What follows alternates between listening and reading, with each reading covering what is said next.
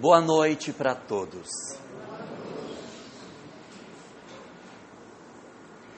Quem de nós não gostaria de ter acesso à felicidade?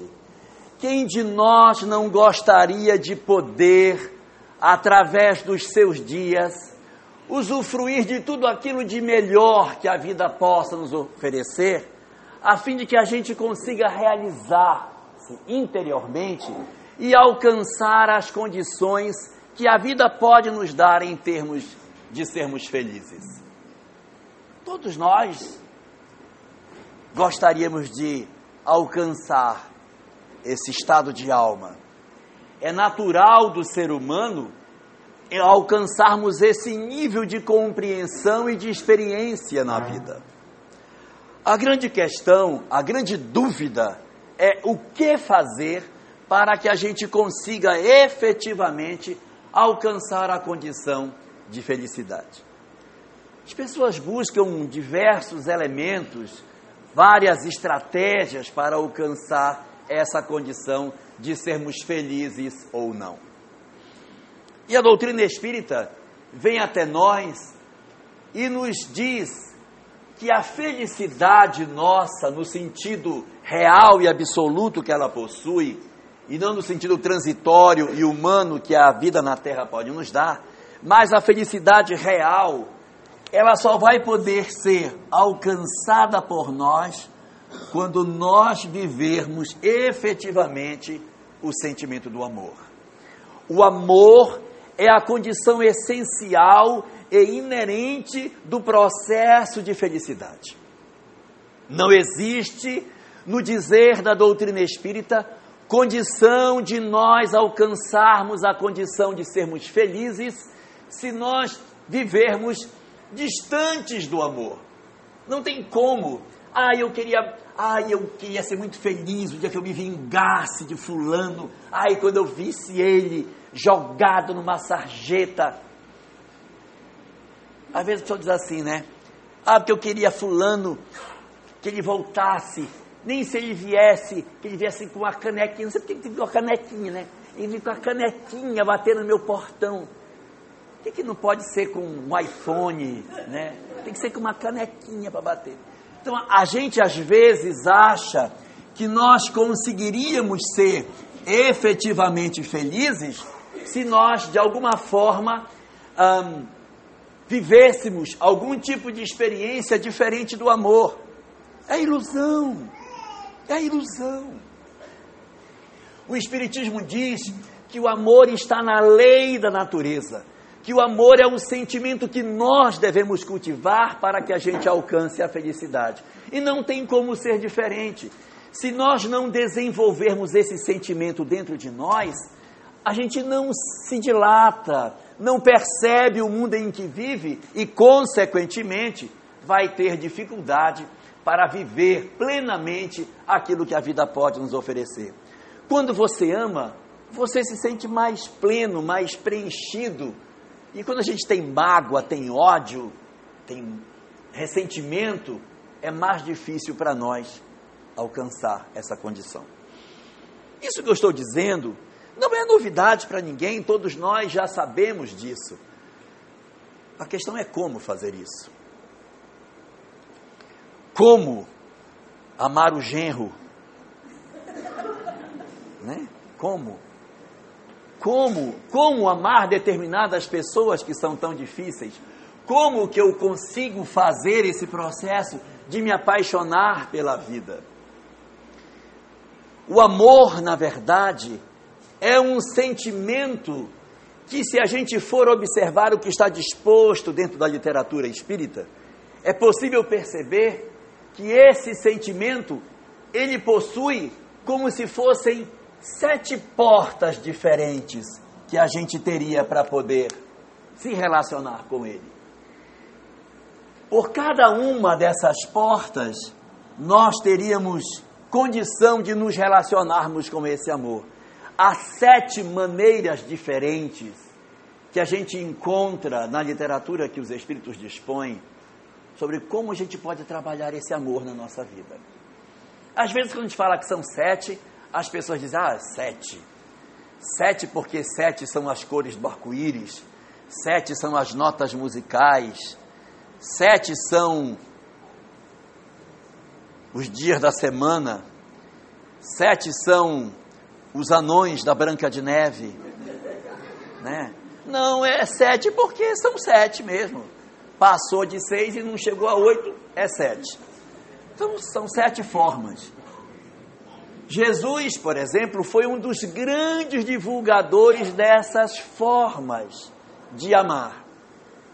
E ele mesmo dizia que a felicidade espiritual, que nós chamamos de salvação, ela para ser alcançada, a gente precisa viver um sentimento essencial, que é amar ao próximo como a si mesmo. Amar ao próximo como a si mesmo. Essa é a grande questão. Amar ao próximo como a si mesmo. Isso aqui já nos indica uma coisa importantíssima. Que uma das janelas, uma das portas que a gente tem para vivenciar esse amor está relacionado com o amor a si mesmo. Porque eu não tenho como amar ao outro se eu não amar a mim.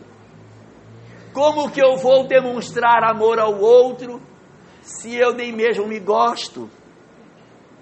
Às vezes assim, não, mas você tem que ter paciência com seu filho, você tem que amar seu filho ou seu genro, tem que amar, mas como se eu mesmo não me gosto, se eu tenho problemas de não gostar de mim mesmo.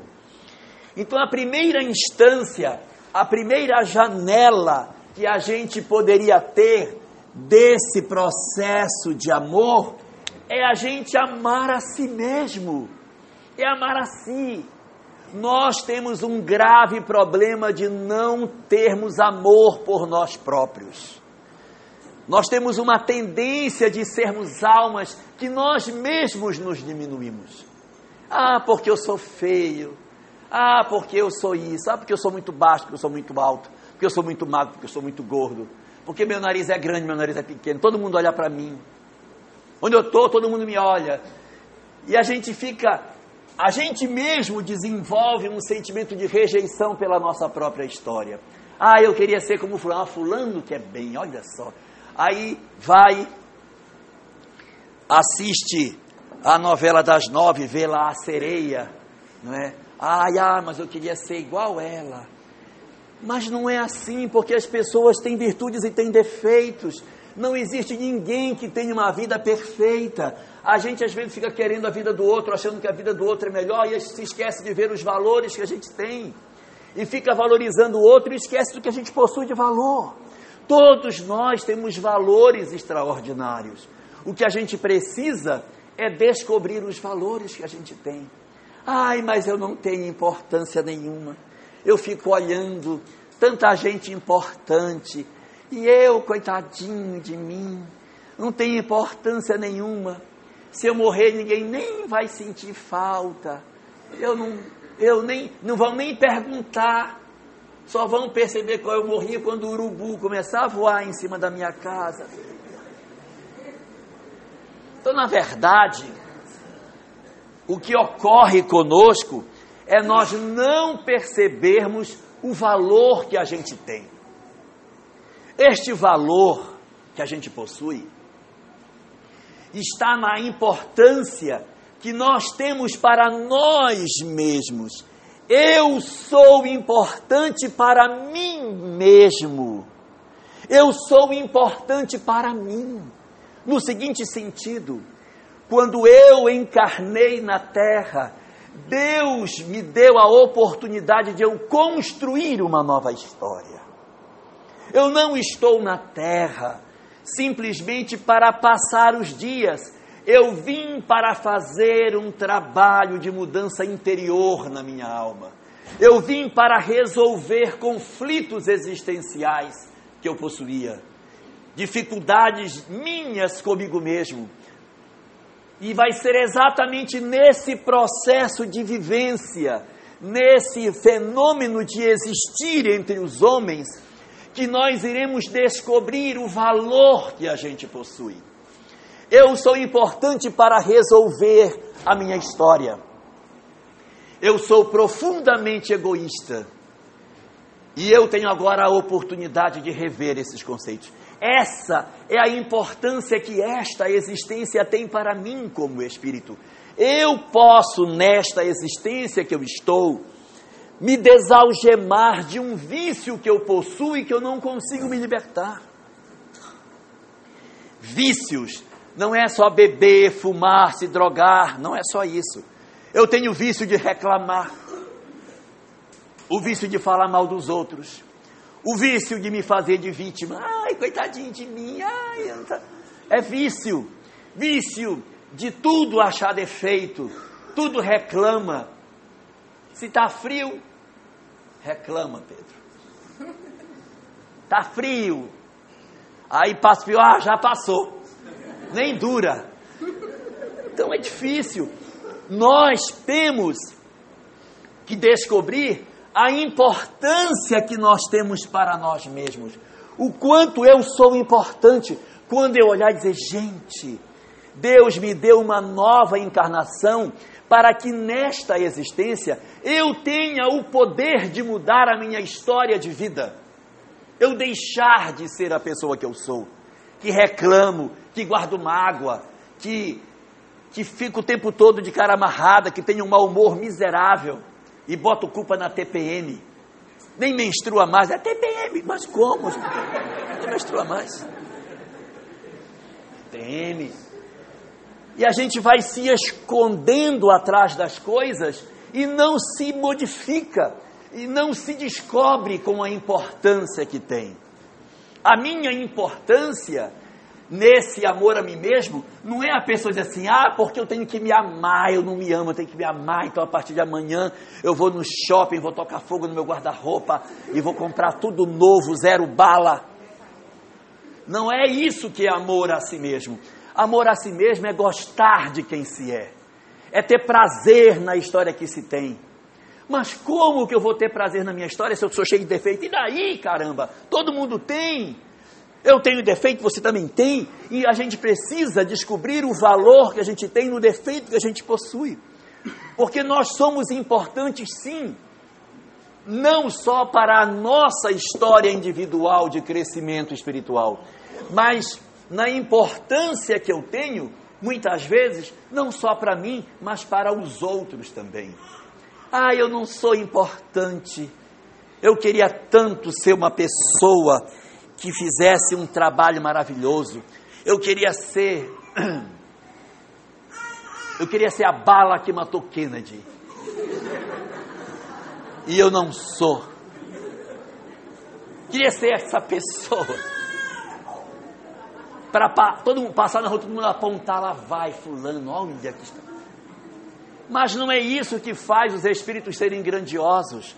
Às vezes a grandeza de um espírito está numa coisa extremamente simples que a gente faz, que é o resgate de uma criatura que caiu no vício e que você pode ser a oportunidade de tirá-la. Eu sou importante. Eu sou importante não pela minha história sozinha, mas pelo outro que eu posso buscar. Então eu olho para mim no espelho e digo: eu tenho uma importância enorme. Porque Deus confiou a mim um filho, uma filha, filhos ao, a quem eu tenho a responsabilidade de cuidar. Eu sou o responsável de alguma forma pela história não só minha, mas de outras pessoas que estão em redor de mim. Eu passo a perceber a importância que eu tenho ah, eu queria ter uma profissão linda. Eu queria ser um profissional que ganhasse milhões. Queria ser um, um astro de Hollywood para fazer que nem um Marlon Brando ganhar milhões só porque apareceu 10 segundos no filme do Superman. Eu queria só isso, queria ser só rico, só isso que eu queria. Rico e famoso. E não sou que foi que Deus fez comigo, meu Deus? Me fez professora da escola rural. Meu Deus! E você acha que você não é importante? Você pode ser a pessoa mais importante que vai cruzar a vida daquelas pessoas. Olha a importância que você tem. De repente, os outros que são ricos, que têm tanto poder, não são tão importantes Porque você pode ser a pedra de toque para resgatar uma pessoa que está caída. Você pode ser, pelo seu jeito, a única porta que pode existir para resgatar alguém que se perdeu.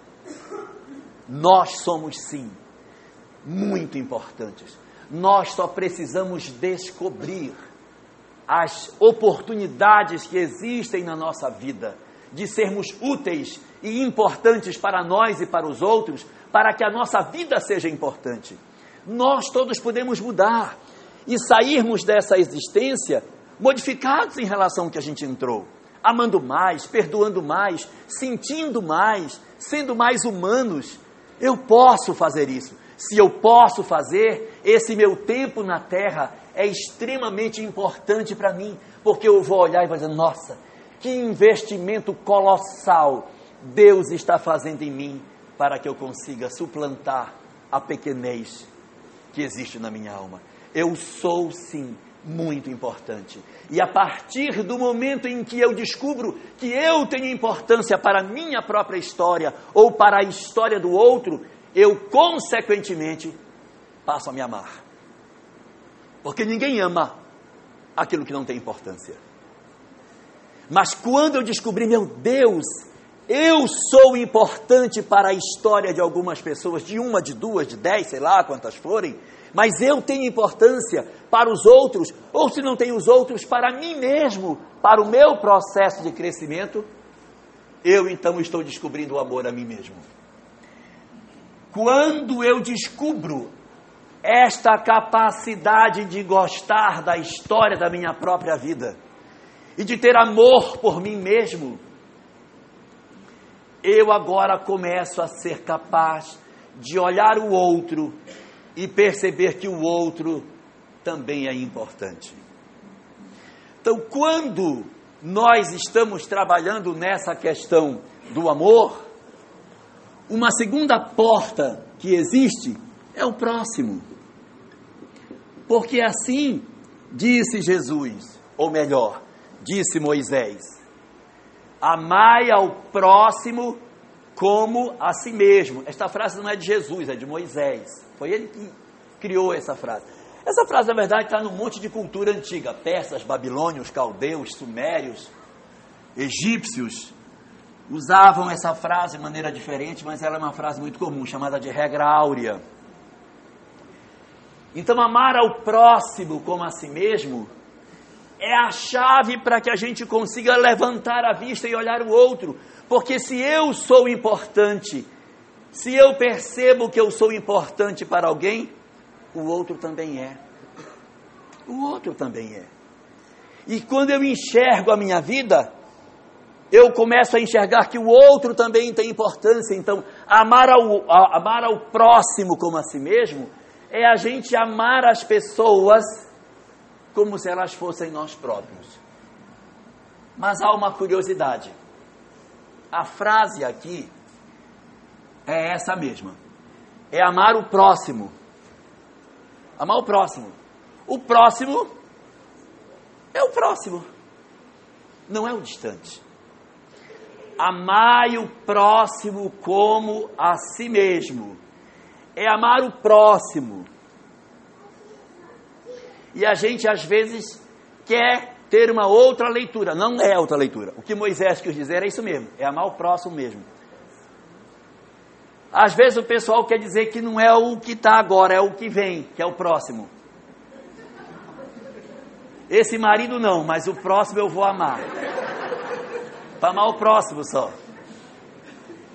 Também não é esse. É o próximo de pertinho. Próximo que quando Moisés escreveu isso, eram as pessoas que vivem próximo de você, amar o que está próximo. Eu não vou nem discutir para você amar o chinês, lá do outro lado. Se você amar o próximo, já está bom, colega.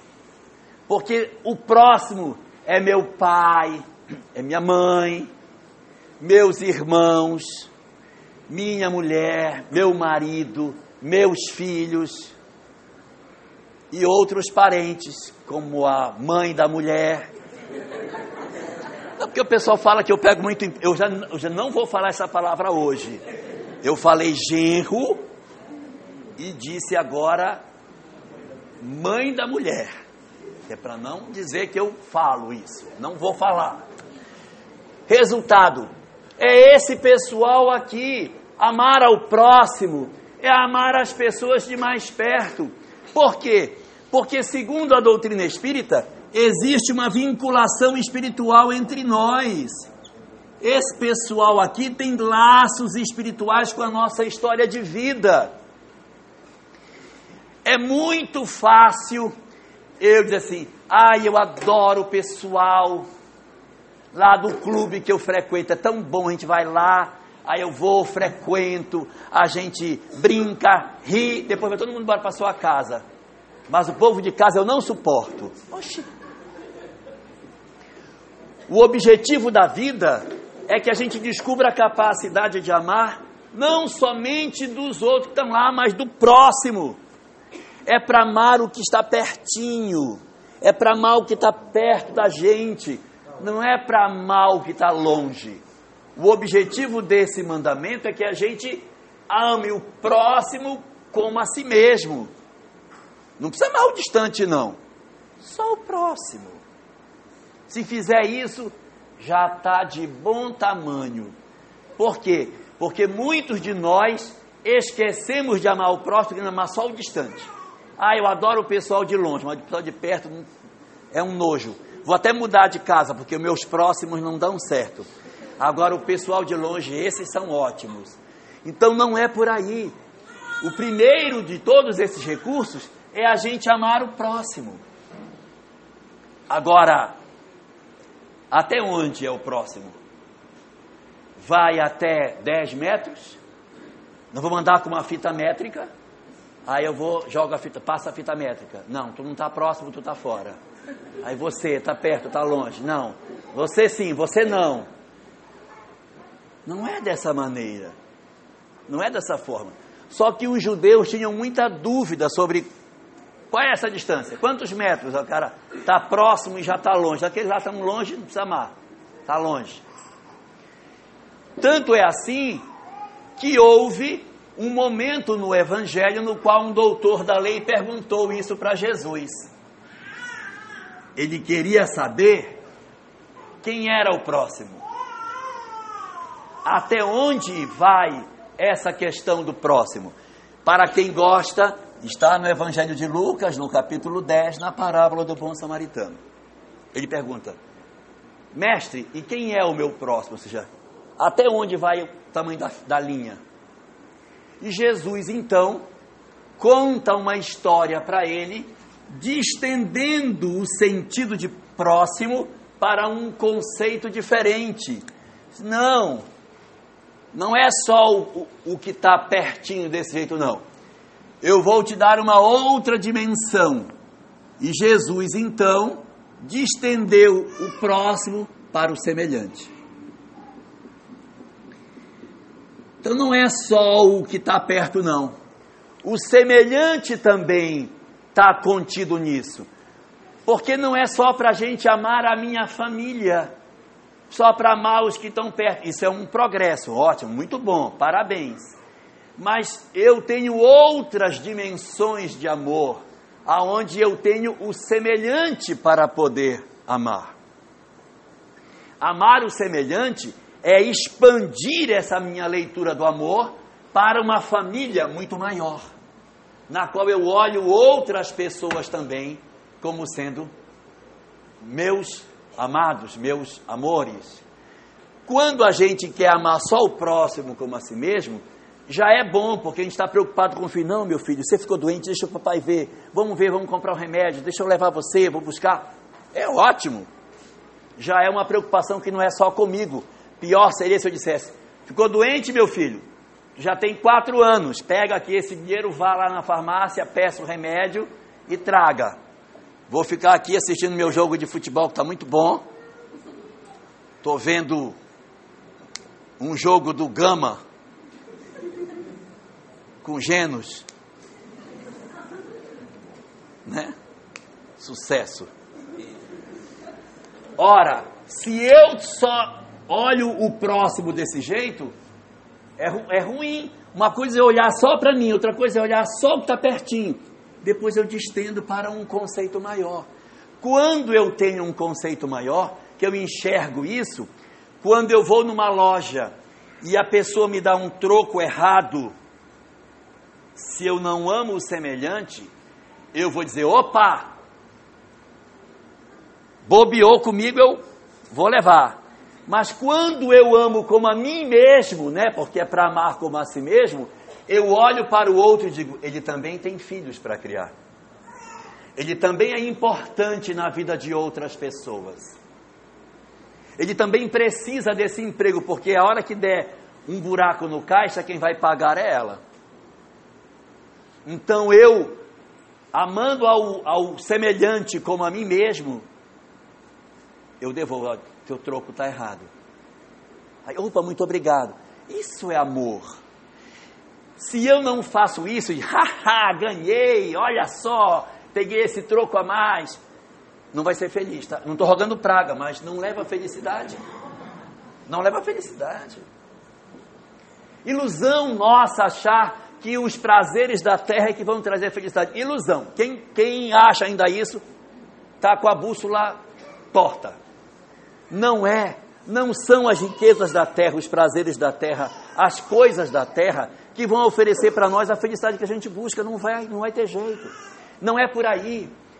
A felicidade, ela é interna, não é pelas coisas de fora, é pelas coisas de dentro. Então, esse amor ao semelhante que Jesus nos apresentou é exatamente a capacidade de eu amar a todas as pessoas. As, eu olho para as pessoas e digo, você também. Então é cuidar dos outros, se preocupar com o outro. Esse é, essa é mais uma das portas aonde eu consigo descobrir formas de expressar esse meu amor. Só que Jesus não ensinou só isso. Ele ensinou mais. Disse, é, tá certo, tudo bem. Os semelhantes é para amar, mas tem um pessoal que não dá não, colega, não é semelhante não. Eu sinto semelhança em algumas pessoas, em outras eu não sinto semelhança, não dá para amar. Eu até gosto de alguns, mas tem outros que eu não suporto. Não dá para amar o meu vizinho, meu patrão que me perturba, misericórdia. Cunhado, dia de domingo. Afilhado que pede, misericórdia. Então tem umas pessoas que são mais difíceis da gente conseguir amar. Pessoas que às vezes demonstram ostensivamente que não gostam de nós. O que fazer com esse? Esse não é meu semelhante, não, porque ele não é parecido, não é semelhante a mim, ele é o quê? Esses são outros. Não, não é outra coisa. Esse aqui já são os inimigos. O que fazer com aqueles que não são meus semelhantes, são meus diferentes? os meus inimigos. Há uma proposta de que a gente também deve amar os inimigos. E isso é tão controverso, porque tem muita gente diz, mas essa daí não dá para engolir não, ó. Como que eu vou abraçar, beijar, tratar bem uma pessoa que, que eu sei que me quer mal, que se eu abraçar e enfiar uma faca nas minhas costas, eu vou ser louco se eu fizer isso. Eu quero a distância de quem me quer mal. É. É uma estratégia, mas o Espiritismo diz que não é a melhor. A melhor estratégia não é a gente se armar contra as pessoas, revidar o mal feito, agredir daquele tipo. Como eu sei que ele não me quer bem, eu vou dar a minha primeira, que a primeira eu dou a minha, se ele acertar, se ele ficar vivo para me dar uma, eu, ele me acerta, mas eu vou dar a primeira. E isso nem sempre é a melhor política, por quê? que a gente reforça o círculo vicioso do ódio, da mágoa, e você cria desamor com as pessoas e retroalimenta esse processo de desamor e vai gerando cada vez mais mágoa, mais feridas. E a proposta do Espiritismo, dentro dessa frase, amai, ao, amai aos vossos inimigos, não é a gente abraçar o inimigo como se o inimigo fosse um amigo, seria insanidade. Mas é você não gerar fato novo não provoca o cidadão. Se ele já não gosta de você, não provoca. Não guarde mágoa dele. Não queira se vingar. Não fique provocando a pessoa já que ele não gosta. Não fique cutucando o ser humano. Já viram a, a, almoço de domingo na casa de determinadas pessoas? Que você vai e esta pessoa começa a colocar. Qualquer dia eu vou trazer minha sogra para vocês conhecerem começa a colocar a comida na mesa e começa. E aí, fulana, como é que tá teu marido? Que trabalhador. Aquilo é muito trabalhador. E assim você fica provocando, provocando. Não provoca. Não cria fato novo. Não, não jogue indiretas. Não faça sarcasmo. Não fique implicando. Amor aos inimigos é parar de retroalimentar o processo de, de feridas que a gente promove nos outros. Para, não faz mais, já deu, a gente já não tem mais tempo para esse nhenhenhen, já acabou isso. Eu não tenho mais tempo, ninguém tem mais tempo de ficar, yeah, a culpa é sua, não, é sua, não, foi você que disse, você que falou. Não, não dá mais, o tempo está acabando, não é? E a gente já não tem mais tempo para ficar com essas coisas. E aí, uma das estratégias é não revidar. A segunda delas, não criar fato novo. E a terceira é a gente procurar, tanto quanto possível, não guardar mágoa. Eu sei que é difícil. É difícil pra caramba, porque a gente tem feridas que tem dentro de nós e a gente, quando lembra, chora, magoa. E aí você mexe naquilo, pensa que está cicatrizado, chora de novo e aí, quando, quando não, fica sozinho na rede, se embalando, lembrando e falando para si mesmo. Aí ela me disse isso, como se estivesse contando para si mesmo aquilo que aconteceu e ninguém soubesse. Aí fica ali re, revivendo aquela mesma história, mastigando aquilo mesmo, repisando os mesmos sentimentos. Isso é horrível para nós. Isso é horrível. Por quê? Porque a gente fica carregando a pessoa dentro de nós desnecessariamente. É um peso que a gente carrega da mágoa dentro da gente. Quem que vai conseguir ser feliz com ódio, com mágoa, com ressentimento no coração? Tem que tirar esse troço fora. Ah, mas fulano me fez muito mal. O problema dele. O problema é dele, não é seu, porque quem fez o mal, o mal está nele. Não carregue em você o mal que ele lhe fez. Deixe com ele. Não carregue. Porque o Espiritismo diz o seguinte: quando a gente fica lembrando de quem nos fez mal, a gente fica criando um elo de vínculo mental com quem nos fez mal. E a tendência, não quero dizer que é uma obrigação, a tendência é renascer junto. Você quer renascer junto da pessoa que lhe fez mal? Se quer, então continue com raiva. Mas se você não quer, solte você mesmo. Deixe a pessoa para lá. A lei de Deus, ela tem mecanismo que alcança a pessoa que fez o erro, independente de você. Não queira você ser o braço da lei, você não precisa manchar sua mão para fazer o mal para quem lhe fez mal. Não faça isso. Não manche sua mão. Deixe entregue a lei. A lei de Deus tem mecanismos, às vezes até dolorosos, que a gente vê na lei de causa e efeito nas reencarnações. Não é necessário que ninguém ponha a mão em ninguém. Não é preciso. Deixa o cara ir. Deixa ela ir a lei se encarrega de todos nós. E quando a gente libera o nosso coração da mágoa, automaticamente a gente está livre para um outro caminho, para uma outra história. Mas enquanto eu fico remoendo aquela mágoa, a minha história do hoje não acontece, porque eu estou preso no ontem. Então a minha tendência é ter um amanhã parecido com o ontem. Se alguém quer isso para si, então continue magoado. Solta o cara deixa ele ir, a lei vai cuidar dele, e você, você vai ter liberto disso a chance de construir um novo caminho, uma nova história, um novo futuro. É para o nosso próprio bem. Quando o Espiritismo fala que a gente tem que perdoar aos outros, não é para que o outro não tenha culpa nenhuma diante da lei. Não, isso não acontece. Quando eu perdoo, sou eu que me liberto para uma nova história. Em síntese, O perdão faz bem a quem dá, muito mais do que a quem recebe. É para que você esteja livre. Então eu não consigo encontrar felicidade enquanto eu ainda carregar os meus inimigos dentro de mim, enquanto eu tiver ódio dentro da minha alma. Eu preciso desatar isso. Nem sempre é fácil, mas é preciso fazer para que a gente consiga se libertar desse processo a gente consiga avançar espiritualmente, para não ficar o resto da vida rangendo, arrastando corrente, gemendo pelos cantos, suspirando, relembrando do que já aconteceu há 20, 30 anos atrás, esquece, vamos para frente.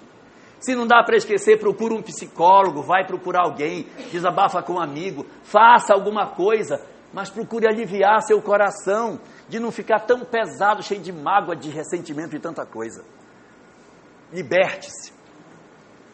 Senão a gente não consegue avançar. Então, além de mim mesmo, eu tenho o próximo, que está próximo.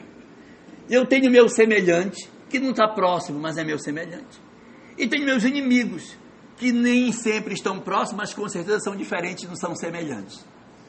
São meus diferentes. Todos esses são formas de expressão de amor, mas ainda tem mais. Porque não basta simplesmente a gente cuidar dos inimigos, cuidar das pessoas, cuidar dos nossos parentes e o resto que se dane. É preciso cuidar de mais coisa do que somente isso. Há uns meses atrás eu fui convidado por um colega de trabalho, Pedro, ele disse: Poxa, que pena que chegou em casa agora, fevereiro. Queria que estivesse aqui em dezembro. Olha, dezembro foi muito legal aqui em casa. Olha, foi ótimo. Que pena que você perdeu. A gente fez uma festa muito legal aqui. Poxa. Aí disse: que foi que houve? Disse, Rapaz, em outubro eu comprei uma porca. E eu fiquei engordando essa porca para comer essa porca no Natal, sabe? Quando foi no Natal, eu chamei os amigos para cá, para casa, a gente veio, fizemos um almoço bacana, aí foi uma beleza. Quando acabou o, churrasco, gente, vamos matar a porca para a gente comer, vamos, aí saímos correndo atrás da porca. A porca corria, a gente corria atrás dela, ela se escondia, a gente puxava, até que ela se escondeu atrás daquele negócio ali, um puxou pela perna, ela gritava, a gente foi puxando aí, matamos a porca, cortamos, assamos, comemos, foi uma beleza, que pena que você não veio.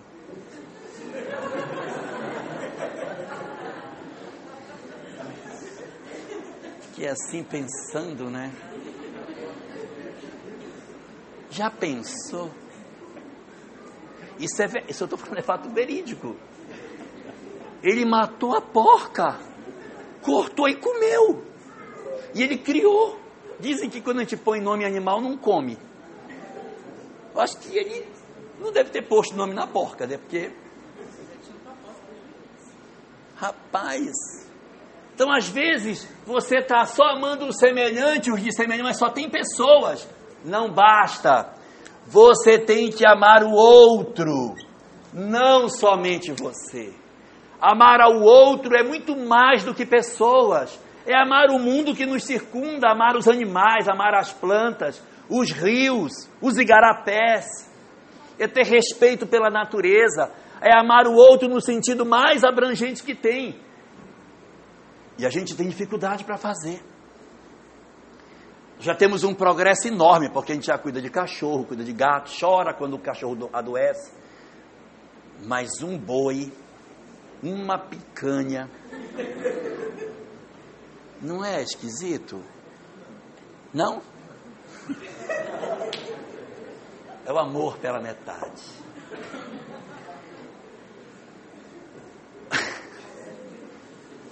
A nossa caminhada é para desenvolver a nossa capacidade de nós amarmos a todas as criaturas. Que a gente tem dificuldade ainda. Às vezes a gente passa num local, tem flores, varte, arranca, para nada, gente.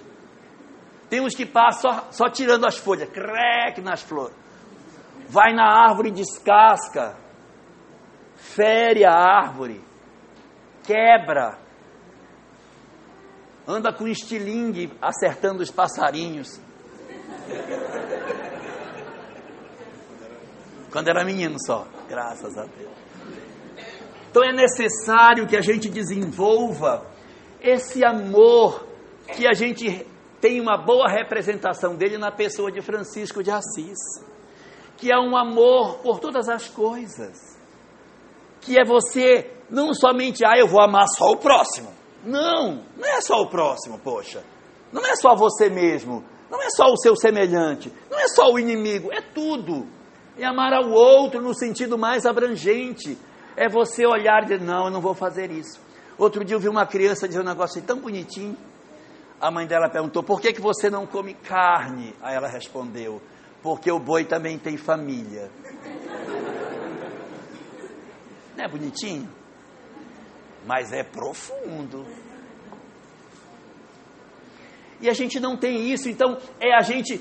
Eu fico às vezes olhando o nosso desrespeito com os igarapés, com os cursos d'água. Ah, tem o olho da a terra, esse olho d'água só está atrapalhando. Poxa, a gente chegou por último e a terra, o olho d'água. O nosso, nossa falta de, de amor pela natureza que nos cuida. Então aqui seria exatamente toda essa relação nossa com a criação ao qual a gente está inserido. Se eu não tiver condição de fazer isso, eu não terei entendido o sentido do amor. Mas, se eu amar a mim mesmo, o próximo, o semelhante, os inimigos e o outro, e amar toda a criação, ainda não é suficiente. Porque está faltando ainda o nosso amor a Deus. O amor a Deus é o grande instrumento que às vezes nos falta da gente sentir a nossa filialidade do Criador, de nós desenvolvermos o dom de acreditarmos que alguém nos cuida. O Espiritismo diz que quando eu me fecho no meu egoísmo e não amo nem a mim mesmo e, consequentemente, não amo ninguém em redor de mim, eu tenho dificuldade de perceber o amor de Deus por mim não é uma praga. Não estou rogando praga a ninguém, mas se eu não amo ao outro, eu não consigo sentir que Deus me ama. Porque a minha sintonia é uma sintonia de egoísmo. Ah, que nada, eu vou dar nada para ninguém, ninguém merece tal. E eu vou me fechando. Os meus canais espirituais vão se fechando. E eu vou cada vez menos percebendo que eu sou filho de Deus. E eu não estou falando aqui de religião. Eu estou falando da relação com o nosso Criador, da capacidade de sentir que Deus nos cuida. E eu vou sentir isso tanto mais intensamente quanto mais eu viver o amor. Mas se eu não gosto de mim, tenho raiva da minha família, odeio a sociedade que eu vivo, tenho todo dia 10 minutos, 20 minutos, meia hora para lembrar das pessoas que eu não gosto. Se eu tenho raiva dos animais, jogo pedra nos cachorros na rua, toco fogo nos gatos. Como, como que eu vou sentir que Deus me ama, gente? Como que eu vou sentir? Não tem como, porque é somente a partir dessa minha capacidade de amar que eu sintonizo com o bem que já existe. O Espiritismo diz que o amor de Deus se derrama incessantemente sobre nós incessantemente. Nós é que estamos de guarda-chuva aberto. Tem que fechar o guarda-chuva. Então você quer andar, aquela chuva de bênçãos, eu de guarda-chuva no meio dela. Não estou sentindo nada. Não estou sentindo nada. Então fecha o guarda-chuva, uai. Sente, se dedique a alguém, a algo, faça alguma coisa. Cuide de planta, pelo amor de Deus. Cuide de um gato, se não gosta de gente. Cuida de um gato. Cuida de uma violeta, vê se a bicha flora nesse clima maravilhoso. Faz alguma coisa. Faça alguma coisa para que a gente exercite amor em nós. Tem que ter algo para que desenvolva isso, senão não vai dar, a gente não vai conseguir. É nesta relação de vivência de amor à criação que o sentimento com o Criador se distingue. Mas aqui só tem seis. Faltou uma e já chegou em Deus. O que tem depois? O que tem depois? que vem, já que chegou em Deus, é amar a Deus sobre todas as coisas e ao próximo. Acabou. Cadê a sétima? A sétima vai acontecer no dia que, ao invés de perguntarmos a alguém, quem é o meu próximo? E alguém disser o próximo e contar a parábola do bom samaritano, se ao invés de nós perguntarmos isso, nós perguntarmos, e quem é o outro? Se nós bem entendermos o que é o outro, quando alguém perguntar, e quem é o outro? A verdadeira resposta é: o outro? O outro não existe. Porque se é para amar ao outro como a si mesmo, o outro é um espelho de você. O dia que eu amar ao outro como a mim mesmo, a dor do outro vai doer em mim como se fosse minha. Enquanto eu não sentir a dor do outro como se minha fosse, eu ainda não amo o outro como a mim mesmo. A plenitude do amor só vai acontecer quando eu não perceber mais a existência do outro, porque eu vou olhar e vou me emocionar com a dor do outro como se eu estivesse sofrendo a dor que ele passa. Quando eu vivo as experiências, ouço o outro e enxergo o outro, uma outra pessoa, pela qual tenho que ter misericórdia, tenho que atender, tenho que ouvir, tenho que ter paciência, tenho que cuidar, ainda não é amar como a si mesmo. Amar como a si mesmo é quando eu me enxergar o outro como se fosse eu. Quando eu estiver numa sala de aula dando aula para uma criança e a criança disser, tia, eu não consigo entender isso. Ao invés de dizer, mas você é burra, minha filha, já expliquei isso quatro vezes para você. Você entrar no outro e dizer: Eu vou te ajudar. Mas eu vou te ajudar se colocando no lugar do outro.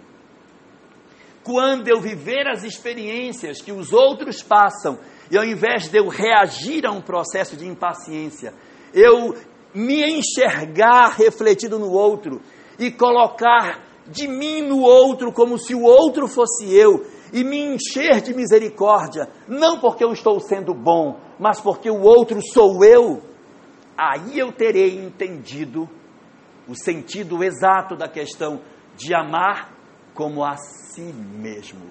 Amar como a si mesmo é esquecer que os outros podem ter dores diferentes da nossa, é mergulhar intimamente na percepção de quem sou eu e a partir do entendimento de quem sou eu, oferecer aos outros aquilo que eu gostaria de ter, sem querer dividir e achar que as pessoas são diferentes de mim.